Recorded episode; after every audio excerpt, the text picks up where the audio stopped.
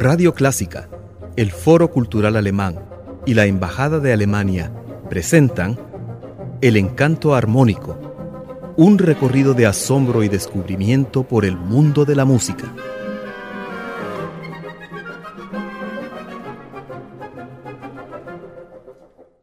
Estimado público, les damos la bienvenida a una nueva audición de su programa El encanto armónico de la música. En esta ocasión, Juan Fernando Villafuerte y Elizabeth Trabanino. En cabina, Ernesto Ortiz. Bueno, hablemos del gran legado musical alemán. Yo sé que es mucho para decir en este corto tiempo, pero empecemos con, bueno, mi compositor favorito de todos los tiempos, Juan Sebastián Bach y la dinastía Bach. Sí, esa es una familia muy musical realmente. Comienza con el abuelo, como nosotros lo sabemos, puesto que el, mismo Bach, Johann Sebastian Bach, escribió una biografía de su familia y contaba que su abuelo o bisabuelo había sido molinero y que cuando la rueda del molino estaba trabajando, él utilizaba el ritmo para componer música. Dice que así empezó la tradición musical. Lo interesante es que esta familia venía de una zona muy digámoslo así, segregada, puesto que existían muchos pequeños principados, muchos, muchas ciudades pequeñas, y en todas ellas había una vida musical muy fuerte. No olvidemos que de esa misma zona viene otro gran compositor de la época barroca, que es Georg Friedrich Händel. Hay una diferencia radical entre lo que es la percepción de Bach y lo que es la percepción de Händel desde el punto de vista de su persona, puesto que Bach siempre pasó toda su vida en esa región. Mientras que Händel, él se fue a Italia muy joven, luego regresa a Alemania, anduvo en algunos lugares de, lo que eran muchos países alemanes en aquella época para luego ir a terminar a Inglaterra, va a Irlanda, regresa a Inglaterra, regresa a Italia. O sea, es una persona muy cosmopolita y que viaja mucho. No quiere decir de que Händel era el único que tenía contacto con los movimientos culturales de su época. Bach también los tenía, pero él no visitaba los países, aunque sabía perfectamente lo que estaba pasando en Italia con el desarrollo de la música por parte de Vivaldi. Pero lo interesante es que nosotros estamos en un país con una riqueza musical muy grande, de la que nosotros conocemos solamente una pequeña parte, que son los grandes maestros. Bueno, Johann Sebastian Bach es la encarnación del barroco, cuando hablamos de música, Händel es una persona que trasciende las fronteras. Tenemos a, Telemann, tenemos a los hijos de Bach, tenemos a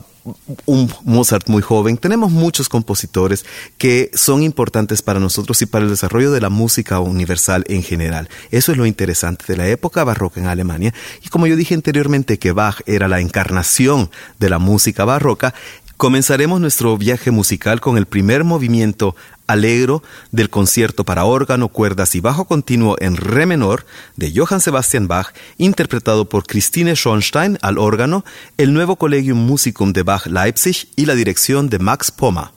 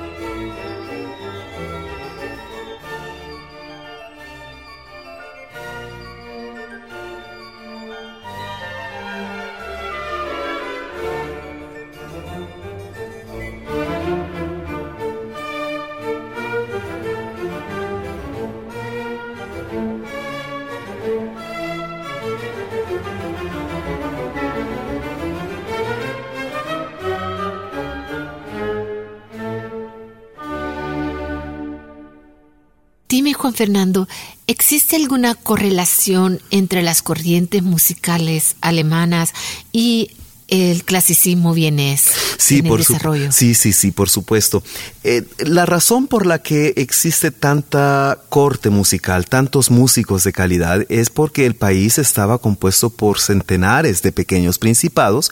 y todos estos pequeños príncipes trataban de demostrar que estaban rigiendo un principado muy importante, muy culto. De hecho, uno de los más pequeños, que es el de Weimar, es el, la, digamos, la idiosincrasia misma de lo que es el clasicismo, puesto que ahí llegaron a vivir Johann Wolfgang von Goethe y Friedrich Schiller, que son los, los poetas padres, los príncipes de los poetas, como se llaman en Alemania. Y ellos llamaron a mucha gente de, del mundo de las letras, del mundo de las artes en general. Aquí tenemos el caso, pues, de un pequeño príncipe que gastó su dinero precisamente en hacer una corte que reuniera a gente tan importante del mundo del arte. Lo mismo pasa, por ejemplo, con otra corte más pequeña todavía, que es la de, la, de Bayreuth Ansbach. Eh, allí está casada la hermana de Federico el Grande de Prusia, el cual es uno de los reyes más grandes de, de lo que son los países alemanes, mientras que su hermana está casada con un príncipe insignificante, por decirle así. Pero ella, viniendo de la corte prusiana y teniendo a ese hermano, no se quiere quedar atrás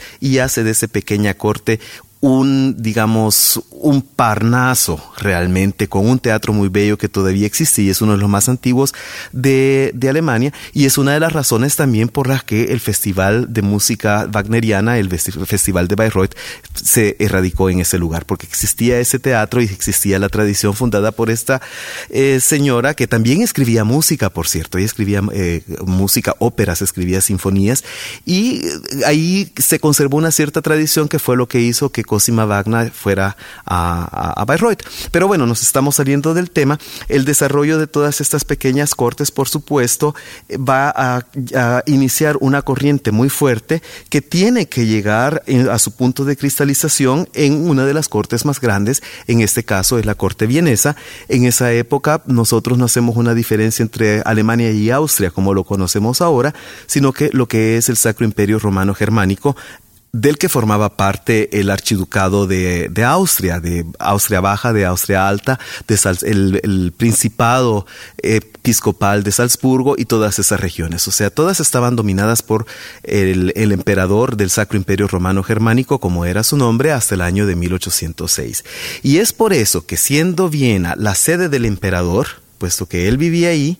es lo más lógico que sea la corte más importante de los países de habla alemana. Y los Habsburgo también eran gente que le gustaba mucho el arte y ellos lo eh, divulgaron mucho, llamaron músicos muy, muy conocedores de, de, las nuevas corrientes también, y así es como se va fraguando lo que es la primera escuela vienesa que cambia la música. Es una revolución musical también, una revolución muy suave, puesto que viene de la época barroca, transformándose, dando un paso agigantado hacia nuestra época con lo que nosotros conocemos como música clásica, cuyo máximo exponente es Ludwig van Beethoven. Por eso he decidido que escuchemos uno de sus conciertos para piano, el tercer movimiento Rondo Molto Alegro del segundo, interpretado por Friedrich Gulda al piano con la Filarmónica de Viena bajo la dirección de Horst Stein.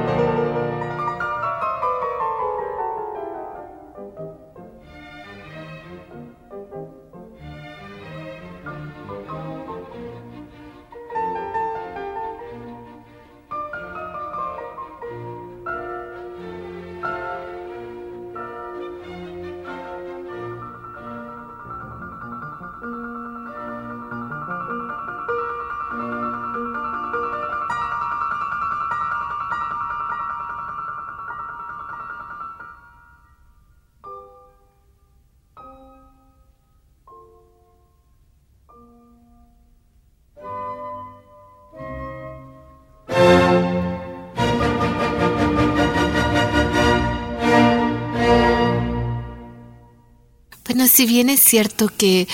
los compositores alemanes eh, definen o lideran el movimiento del clasicismo,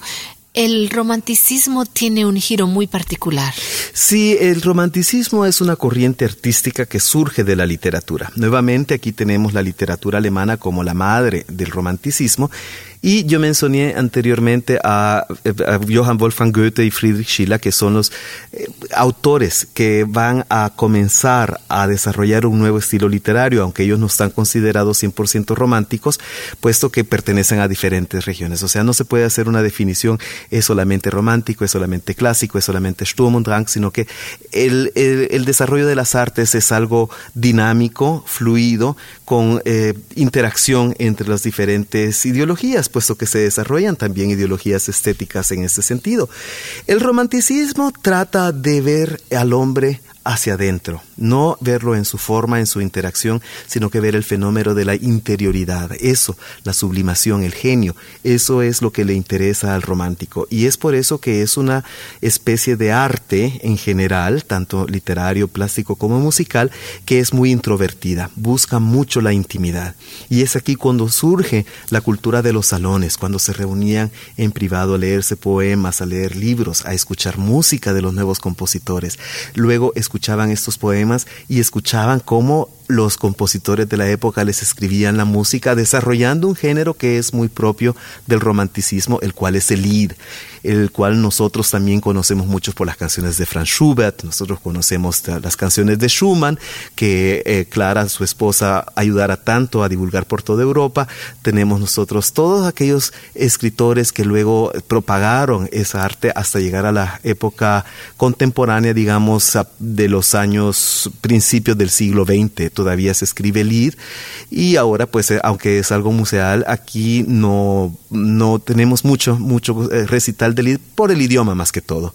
Pero en Alemania, por ejemplo, es algo muy común que una vez por semana uno vaya a escuchar un concierto porque es un momento de meditación, es un momento de interiorización, que uno está sentado en un salón escuchando un cantante interpretar una obra literaria la cual a su vez es reforzada en interpretación por la composición musical. O sea, es algo muy interesante y eso se desarrolla todo en el romanticismo y como vemos tiene que ver también con esa cultura que viene de antes, o sea, la musicalidad que existe en la literatura alemana se va transponiendo a la música. Es un fenómeno interesante puesto que eh, luego esto va a llevar a otro tipo de desarrollo del cual nos vamos a encargar un poco eh, más después, pero eh, vemos acá que hay una, un espíritu de esa época el cual se refleja en lo que es este nuevo género que es el lead. Por eso yo escogí una canción muy bella, una lead muy bella, en la que se habla del el agradecimiento que le debemos a la música por ser el arte que nos lleva a unas esferas superiores. Escuchemos entonces Andy Musik a la música de Franz Schubert, interpretado por Brigitte Fassbender, soprano, y Eric Verba al piano.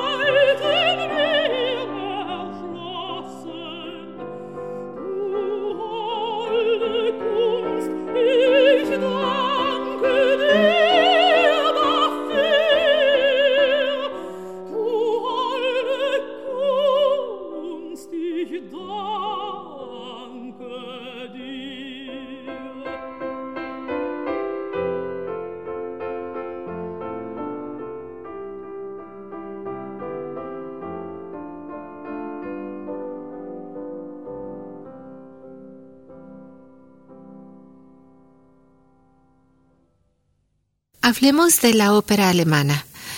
Imagínate que durante mucho tiempo se acostumbraba a que los compositores alemanes eh, componían y su música se ejecutaba en alemán. Pero luego, eh, en tiempos de Mozart, esto empieza a cambiar y luego, bueno, tenemos compositores como Richard Wagner que hacen una innovación completa. Aunque, eh, bueno, aquí Wagner es un fenómeno muy especial, puesto que su ópera primera, o sea, sus primeras óperas son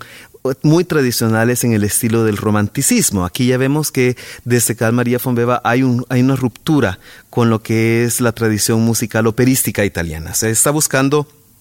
también esta cualidad literaria que tiene el romanticismo, por lo cual está teniendo un desarrollo propio, no eh, negando las formas de la ópera italiana, pero sí ya entra en una especie de tensión, tiene un carácter muy especial y aunque Wagner comienza también a escribir de esta forma, llega el momento en que él desarrolla su teoría, que paradójicamente la innovación operística de Wagner es congruente con todas las renovaciones operísticas y con la idea principal por la que se fundó este género en el Renacimiento, este es un drama cantado, no es una obra de teatro con números musicales que tienen su razón de ser solo por ser entretenidos, sino que la ópera intenta ser un género dramático, como lo es la comedia y la tragedia, pero que desarrolla un nivel muy especial por medio de la música, que es un lenguaje capaz de, despertar en los seres humanos sensaciones que la literatura no las puede hacer, ni tampoco las artes plásticas. Es un fenómeno indiscutible el que la música tiene una cualidad especial sobre el estado de ánimo de las personas. Y eso es lo que él utiliza para crear lo que llama el Gesamtkunstwerk, que es la obra en general en que los ojos, los oídos,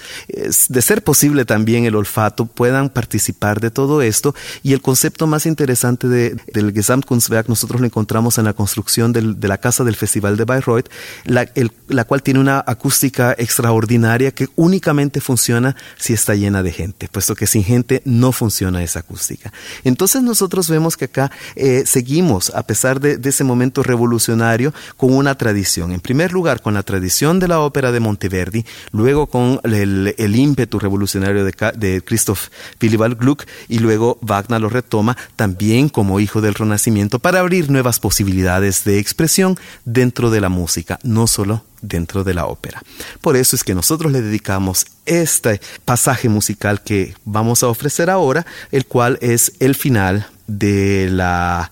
eh, ópera Tannhäuser con Hans Sottin, bajo, René Colo, tenor, Helga Deanisch, soprano, los Niños Cantores de Viena, el Coro de la Ópera de Viena, la Filarmónica de Viena, bajo la dirección de Sir Georg Scholti.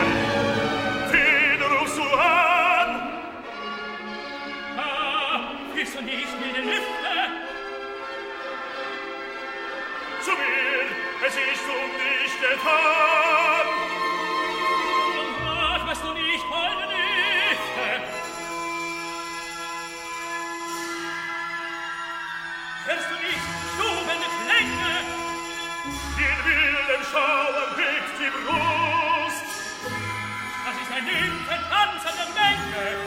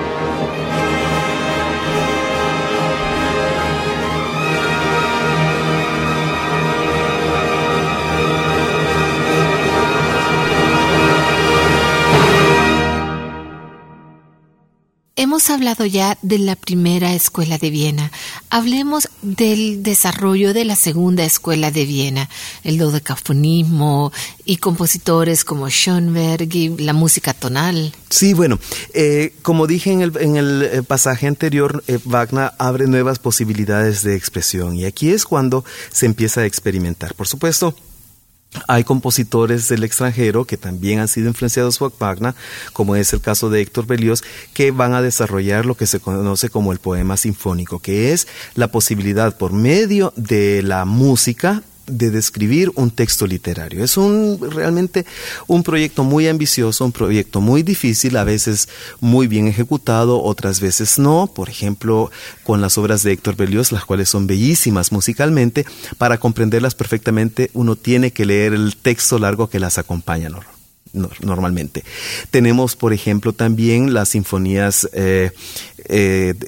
de poéticas de Richard Strauss, en las cuales nosotros por medio de los instrumentos escuchamos la intención y la descripción literaria que él quiere dar, como en el caso de Don Quijote, donde los instrumentos, por ejemplo, están describiendo cuando Don Quijote ataca a las ovejas. O sea, cosas así por el estilo. Es muy interesante. Son ideas que todavía vienen del romanticismo, o sea, la interacción entre música y texto, o, sea, texto literario, es muy fuerte y eso lleva a la pregunta, ¿cómo se puede hacer? Y por supuesto, cuando hay una pregunta como esa, hay que experimentar. Y es así como van surgiendo nuevas formas musicales que van negando lo que es la tradición anterior. Y es así como llegamos al dodecasponismo y llegamos también a la música tonal, o sea, donde todos, todas las notas tienen el mismo valor, algo muy difícil de explicar, pero muy comprensible cuando lo escuchamos mucha gente dice, eso no es música, es, son disonancias solamente, y es precisamente eso lo que eh, eh, se está experimentando. Se están rompiendo con los cánones tradicionales de melodía y armonía para encontrar un nuevo lenguaje dentro de cada una de las notas musicales. O sea, aquí empezamos nosotros a ver sin embargo, al principio nosotros vemos grandes autores, como el caso de Strauss, el cual